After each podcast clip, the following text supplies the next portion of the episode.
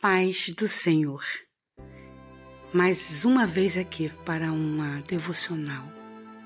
E a de hoje é do pastor Ubiratã Pátio e nos diz assim: Desde os tempos antigos, ninguém ouviu, nenhum ouvido percebeu e olho nenhum viu outro Deus além de ti que trabalha para aqueles que nele esperam. Isaías 64, versículo 4. É fácil esperar por algo que desejamos? Quando desejamos muito algo, passamos a imaginar nossa vida em função daquilo do que queremos. Onde, à medida que mais sonhamos, mais criamos expectativas e anseio por aquilo que se quer. Não há nenhum mal querer muito alguma coisa.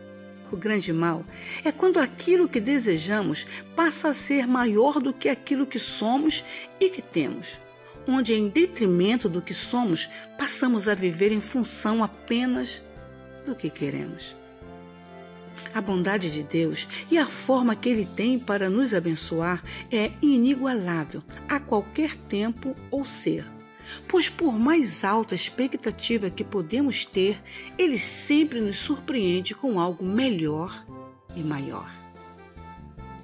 Esperar em Deus é uma linda forma de dizer eu confio. Eu sei que na hora Deus vai abençoar tudo aquilo que tenho plantado.